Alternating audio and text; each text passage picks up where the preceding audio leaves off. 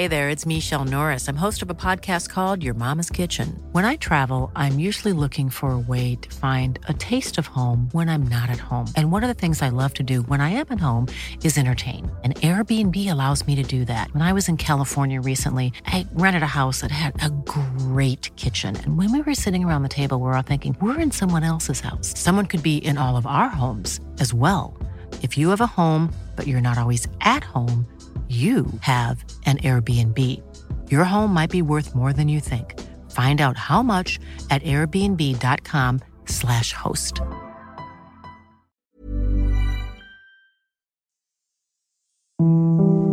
Hier ist der astrologische Podcast Astropod. Was für ein Weihnachtsgeschenk. Es ist der 24. Dezember und jetzt hätte ich fast gesagt, hinter dem 95. Türchen ist der Astropod. Aber das wäre der größte Adventskalender der Welt. Hinter dem heutigen Türchen aber auf jeden Fall Alexander von Schlieffen. Und vor dem Türchen Kati Kleff. Hallo ihr Lieben, hallo lieber Alexander. Dass am heiligen Abend eine Astropod-Folge erscheint, ist ja auch mal eine besondere Fügung, würde ich sagen.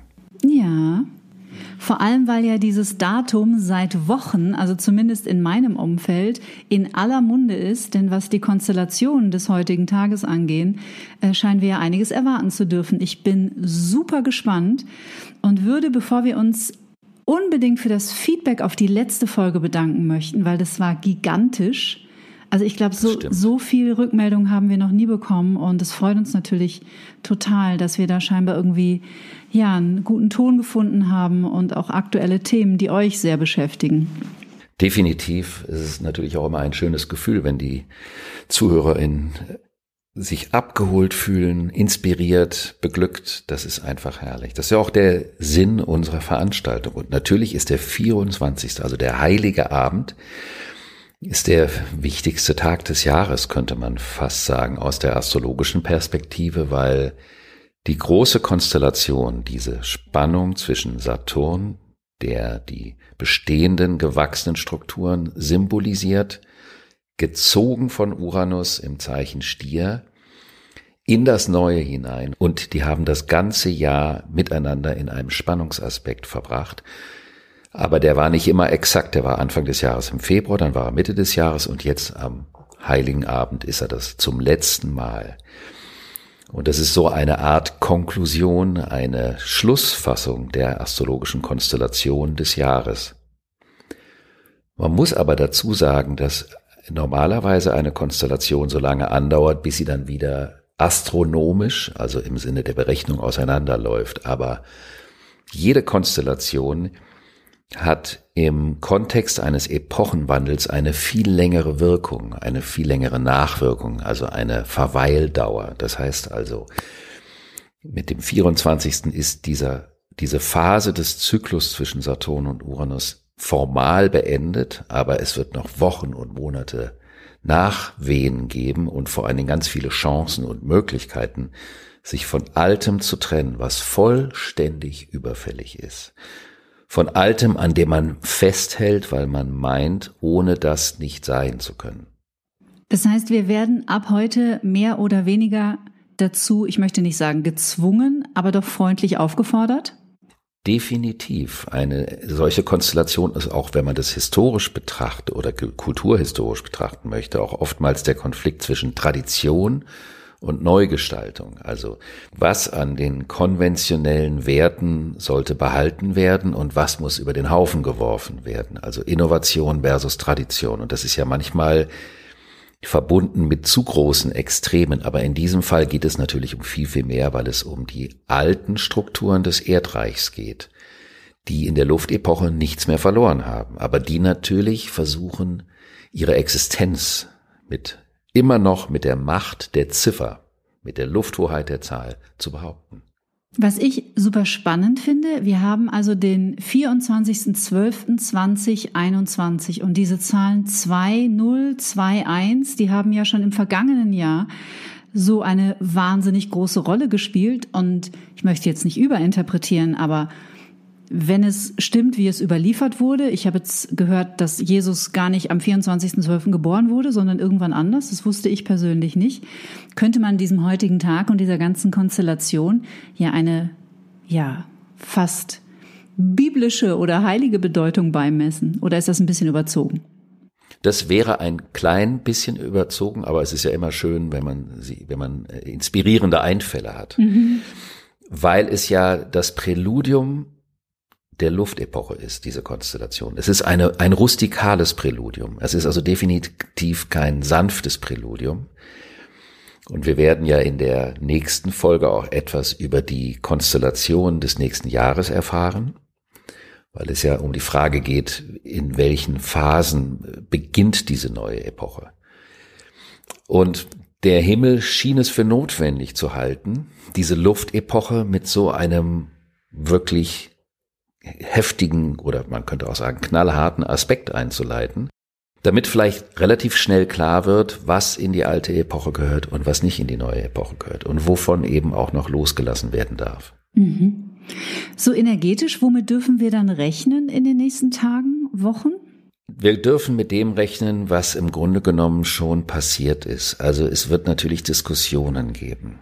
Die Menschen, diese Polarisierung wird auch noch ein bisschen zunehmen, würde ich vermuten, unter einer solchen Konstellation, also zwischen alt und neu. Und ich habe zum Beispiel eine Anfrage bekommen von einem jungen Mann über Instagram, der sagte, in seiner Familie hat er das Gefühl, dass er und seine Mama schon im Luftreich sind mhm. und der Rest der Familie noch völlig im Erdreich und dass es oft beim Abendessen so unangenehme Diskussionen gäbe. Und wie er sich jetzt auf, am besten auf Weihnachten vorbereiten soll. Und das fand ich äh, auch irgendwie toll, sich solche Gedanken zu machen. Und da habe ich ihm geraten, gar nicht auf solche polarisierenden Themen zu gehen, sondern die zu vermeiden, nicht im Sinne einer Vogel-Strauß-Politik, weil einfach die Veränderung und die Wandlung kann nur aus der Freiwilligkeit heraus geschehen.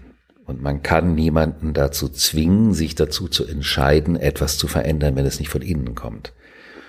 Und das würde bedeuten, dass in dem Maße, wenn man das vermeidet, dass man Eskalation vermeidet und jeder die Chance oder auch die Aufgabe bekommt, im Eigenrhythmus die Entscheidung zu fällen. Also dass man durch seine eigene Aktivität und nicht durch die Aktivität am anderen, den anderen in einen Raum stehen lässt, wo er dann plötzlich selber das Gefühl haben könnte, es wäre vielleicht doch sinnvoll, jetzt nach vorne zu schreiten.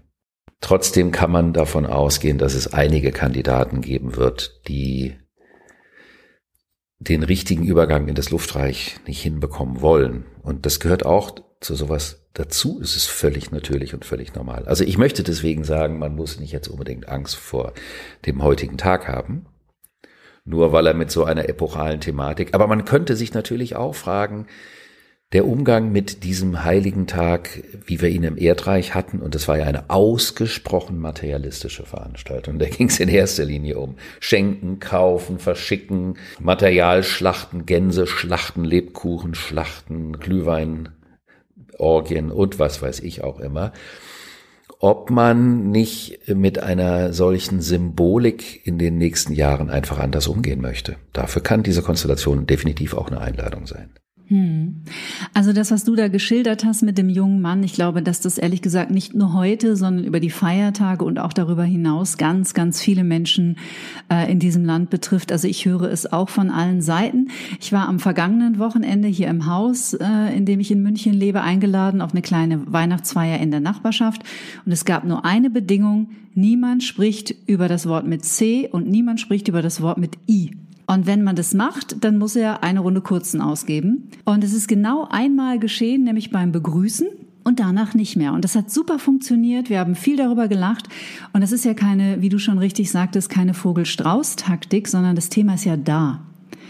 Also man kommt ja überhaupt nicht umhin, man kann es ja gar nicht vermeiden und es aber einfach mal vielleicht für ein paar Stunden in so einer friedlichen Koexistenz, wie so einen unsichtbaren Gast am Tisch, einfach mal sein zu lassen. Nach dem schönen Prinzip Energie folgt der Aufmerksamkeit und vielleicht möchte man die Aufmerksamkeit heute Abend einfach mal auf was ganz anderes richten. Genau, und vor allen Dingen sich selbst fragen, wo ist meine persönliche Aufgabe in dieser Situation? Darauf fokussieren. Ich würde jetzt mal was sagen, wie als ob man das als Weihnachtsmann den Kindern sagt. Mhm. Ich könnte mir vorstellen, je mehr Menschen sich von außen nach innen bewegen und ihr eigenes Thema in der gegenwärtigen Situation erkennen, desto schneller verkrümelt sich der Virus. Das könnte sein. Es ist ein Bild, aber man sollte mal darüber nachdenken. Hm, das könnte gut sein. Ist es denn heute die einzige Konstellation, die uns zwischen den Jahren betrifft, oder kommt da noch was anderes? Jetzt könnte man fast sagen, ob deine Frage vermessen sei, weil es ist die wichtigste Konstellation des Jahres oh. und dann darf die auch die einzige sein an dem Tag, über die wir sprechen. Okay. Dann gib mir noch ein bisschen was, was sie vielleicht sonst noch so in unsere Leben bringt oder wie wir diese Zeit nutzen können, auch zwischen den Jahren. Das ist ja so ein gefühltes kalendarisches Niemandsland, als wäre die Welt irgendwie unter so einer Käseglocke, so empfinde ich das. Ja, und man spricht ja auch von den Rauhnächten, die, äh, ich glaube, ab dem 24., 25. beginnen für eine gewisse Zeit. Und das ist natürlich auch analog zu der Steinbock-Phase einfach eine gute Zeit der Konzentration auf das Innen, im Innen Wesentliche, um dort heraus neue Startpositionen zu finden und eben die Rücknahme der Projektion und die Fokussierung auf die Aufgabe. Und dafür braucht man auch gar keine Angst zu haben, weil das muss gar nicht so schwierig sein. Das kommt einem nur manchmal schwierig vor, weil es noch nicht vertraut ist. Aber das ist eben auch normal in einem Epochenwandel. Wäre das auch eine gute Zeit, mal die eigenen Werte zu überprüfen? Beziehungsweise, ich finde, man nimmt das so als ganz selbstverständlich, dass man so nach den eigenen Werten lebt, aber man überprüft es doch nur sehr selten, ob das wirklich so ist. Richtig, äh, das sogenannte Wertesystem ist ja oftmals auch so ein moralische, wie so eine moralische Instanz, die man zu einem Prinzip erhebt. Und in dem Moment, wo man etwas zu einem Prinzip erhebt, entledigt man sich der situativen Aufgabe, reagieren zu müssen auf einen Augenblick, weil man ja aus Prinzip handelt. Das Prinzip ist der Platzhalter für das Bewusstsein im Augenblick. Und natürlich ist das hervorragend, um sich zu fragen, was ist mir wirklich wichtig? Aber ich erlebe und du vermutlich auch, dass dieses Jahr sowieso wahnsinnig viele Menschen sich Wertefragen stellen. Vor allem Hey there, it's Michelle Norris. I'm host of a podcast called Your Mama's Kitchen. When I travel, I'm usually looking for a way to find a taste of home when I'm not at home. And one of the things I love to do when I am at home is entertain. And Airbnb allows me to do that. When I was in California recently, I rented a house that had a great kitchen. And when we were sitting around the table, we were all thinking, we're in someone else's house. Someone could be in all of our homes as well. If you have a home, but you're not always at home, you have an Airbnb. Your home might be worth more than you think. Find out how much at airbnb.com/slash host. Hinsichtlich der Beziehung, des Miteinanders, der Menschen, der Themen, die man in seinem Leben haben möchte. Weiterhin oder nicht. Und dafür ist das hervorragend geeignet. Natürlich ist es auch schön, man kann äh, Orakelspiele machen. Orakelspiele? Was? Orakelspiele an Heiligabend, auch sowas wie Tarot oder ähm, es gibt ja auch Astrowürfel nach dem Motto, was könnte passieren, wenn es mir gelingt, von der alten Geschichte loszulassen und mutig in das Neue zu springen? Mhm. Diese Orakelspiele dürfen ja nie mit Ja oder Nein beantwortet werden, weil eine Ja-Nein-Antwort auch schon wieder die Abnahme der Verantwortung ist. Die Antworten bei Orakelspielen beziehen sich ja immer auf etwas, was man vor sich hat und was man tun, fühlen oder denken kann oder auch nicht. Und Ja und Nein ist ja nur ein Abnicken. Also das ist so wie beim Amt einen Stempel zu bekommen. Und deswegen ist bei diesen Orakelfragen immer wichtig, dass man eine Frage stellt, auf die man eine inhaltliche und keine strukturelle Antwort bekommt. Journalistische Grundschule, keine geschlossenen Fragen stellen. Hervorragend, damit das Gespräch in Fluss kommt. Genau, und damit im Kopf die Gedanken in Fluss kommen. Ne? Weil wenn dir jemand eine geschlossene Frage stellt, sagst du einfach ja. Und dann musst du auch nicht mehr drüber reflektieren. Ganz genau.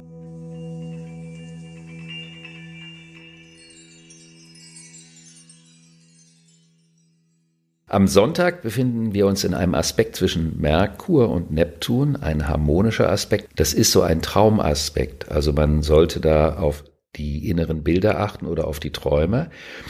Und auch wenn man Klarheit über etwas bekommen möchte, weil der Merkur sich immer noch im Zeichen Steinbock befindet und da möchte er gerne Klarheit, also möchte man Klarheit haben.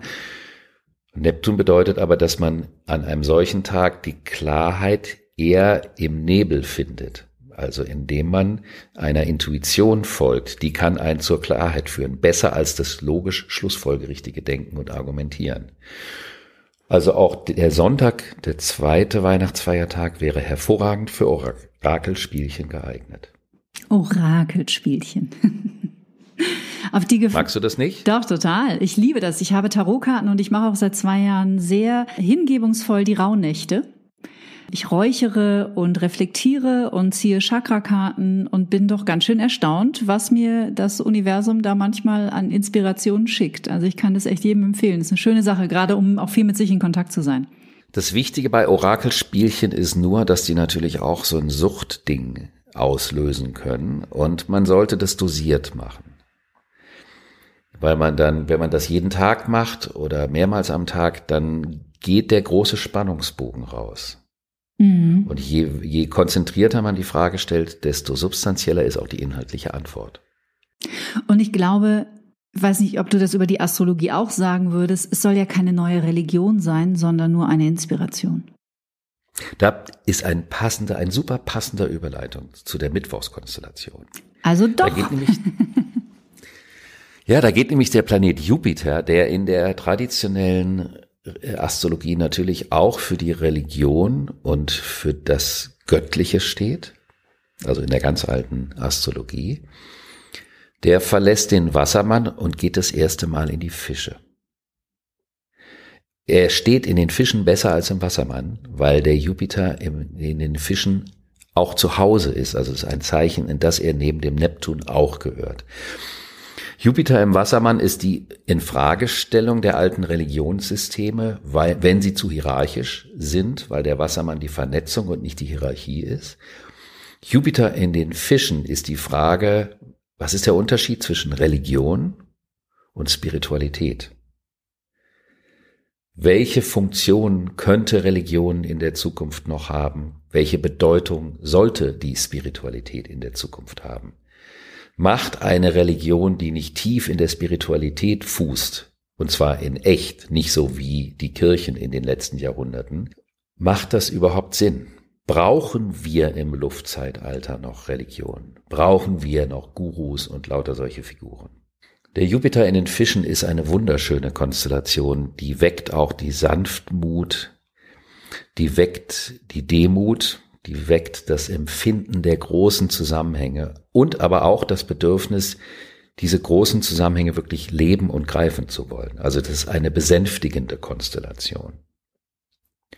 Und dazu passt, dass am Mittwoch wir auch eine Merkur-Venus-Konjunktion haben. Also da geht es um die Frage, wie kommunizieren wir miteinander? Das bezieht sich auf den Donnerstag schon, wo wir eine Merkur-Pluto-Konstellation haben.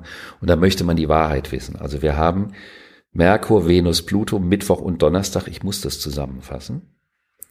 Und da geht es um die Frage ungeklärte Dinge in Beziehungen. Wie klären wir die? Aber vor allen Dingen auch, wie klären wir die, auf eine Art, die angemessen ist? Also nicht polemisch, nicht übergriffig, sondern auch mit genügend Respekt und mit genügend Diplomatie, damit man sich auch wirklich verständigen kann. Denn das Problem bei der Kommunikation, was wir ja im letzten Jahr oder jetzt im zurückliegenden Jahr die ganze Zeit hatten, ist, dass die, die Kommunikation vollkommen den Bach runtergegangen ist und polemisch und rustikal geworden ist und keine Kommunikation, also keine Konversation mehr war. Und dieser Aspekt lädt zusammen mit diesem Jupiter in den Fischen dazu ein, mit mehr Sanftmut auf das Geschehen zu schauen und zu versuchen, das Verständnis zu überbrücken und dadurch vielleicht auch eine Klarheit zu schaffen. Ist vielleicht nicht schlecht, dass diese Konstellation nach Weihnachten ist, wenn man den Familiendruck nicht auch noch on top hat zu den ohnehin schwierigen aktuellen Themen. Ich könnte mir vorstellen, dass das Thema des Familiendrucks auch in diesen Bereich gehört, der eben zur Transformation gehört, dass also die Weihnachtstransformation sich nicht nur auf das, auf die Materialschlacht bezieht, sondern dass sie sich auch auf die Frage bezieht, was bedeutet Miteinander in der Zukunft? Was bedeutet Familie? Was bedeutet Community? Mit wem möchte ich mich wann, wie verbunden fühlen und so weiter und so fort.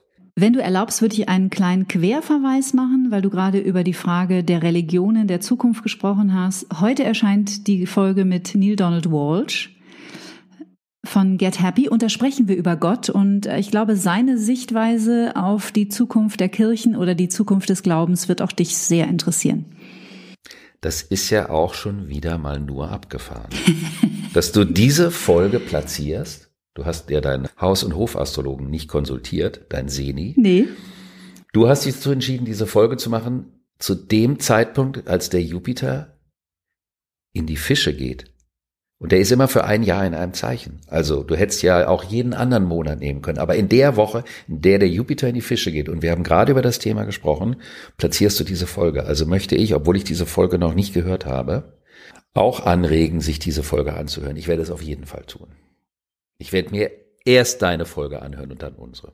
Ich hatte es am 24. Dezember festgemacht, weil ich dachte, naja, zum Geburtstag von Jesus, dann sollte das ja mal eine gute Gelegenheit sein, um ein bisschen über Gott zu diskutieren. Aber wenn sich das mit den Planeten auch deckt, ist ja umso wunderbarer. Und daran kann man mal wieder sehen, was ich in meinem Leben schon sehr oft erleben durfte, dass man auch ohne Astrologie in Tune mit der Astrologie sein kann. Also man kann es auch einfach aus dem Empfinden, aus der Intuition die Dinge entscheiden, die in die Zeitqualität passen. Dafür braucht man nicht jemanden, der einem das erklärt. Also ich möchte jetzt keine Anti-Werbung für die Astrologie machen. Aber es ist schön, dass es eben beides da ist. Das zeigt, wie natürlich die Astrologie ist. Und damit springen wir nochmal auf den Donnerstag. Mhm. An diesem Saturn-Uranus-Quadrat hängt auch der Mars dran. Der wird aber erst am Donnerstag und am Mittwoch so richtig geht er da in diesen Aspekt rein. Also paar Tage nach dem Heiligen Abend. Und der sagt, wenn du jetzt etwas trennst oder wenn du für etwas kämpfst, dann behalte im Auge, dass es die, um die Zukunft geht. Und dass es nicht um falsche Erwartungen geht, dass es nicht um falsche, hohe Erwartungen gehen kann, weil die wären nämlich kleine Erwartungen. Das klingt paradox, aber die falschen hohen wären die falschen Erwartungen sondern der Mars sagt, es ist wichtig, diesen Umbruch zu vollziehen, es ist wichtig, Klarheit zu schaffen, aber auch immer die Zukunft dabei im Visier zu behalten. Das ist so wie so eine Art Flaggschiff nach vorne. Und das unterstützt, und der ist letztendlich auch schon so ein bisschen am Heiligen Abend in dem Orbit, aber er trifft eben erst Mittwoch, Donnerstag auf Saturn und auf Uranus und vollendet damit, würde ich mal sagen, sein Jahreswerk. Mhm. Und das sind die Konstellationen der Heiligen Woche. Und in der folgenden Woche, in der 96. Folge, sprechen wir weniger über die Konstellation der Woche, weil es dann mal um das ganze Jahr geht.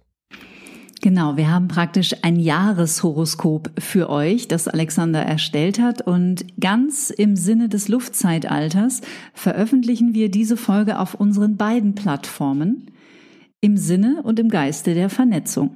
Und wir sind gespannt, weil es sein kann, dass die beiden Folgen nicht zum gleichen Zeitpunkt veröffentlicht werden. Darüber sind wir noch in der Diskussion. Aber die Diskussion vertagen wir auf nach Weihnachten. Damit wünschen wir euch allen eine wundervolle, friedliche, natürlich eine besinnliche und eine mutige und konstruktive Weihnachtszeit. Da schließe ich mich an. Ein paar friedvolle und liebevolle und erholsame Feiertage. Merry Christmas.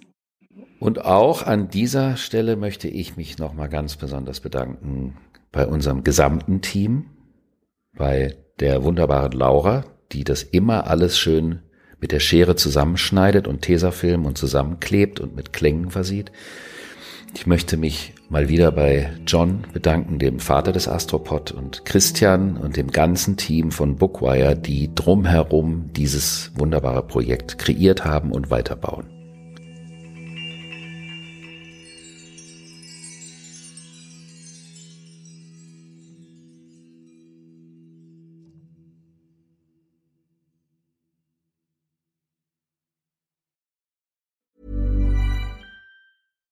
Hi, I'm Daniel, founder of Pretty Litter. Cats and cat owners deserve better than any old-fashioned litter. That's why I teamed up with scientists and veterinarians to create Pretty Litter. Its innovative crystal formula has superior odor control and weighs up to 80% less than clay litter.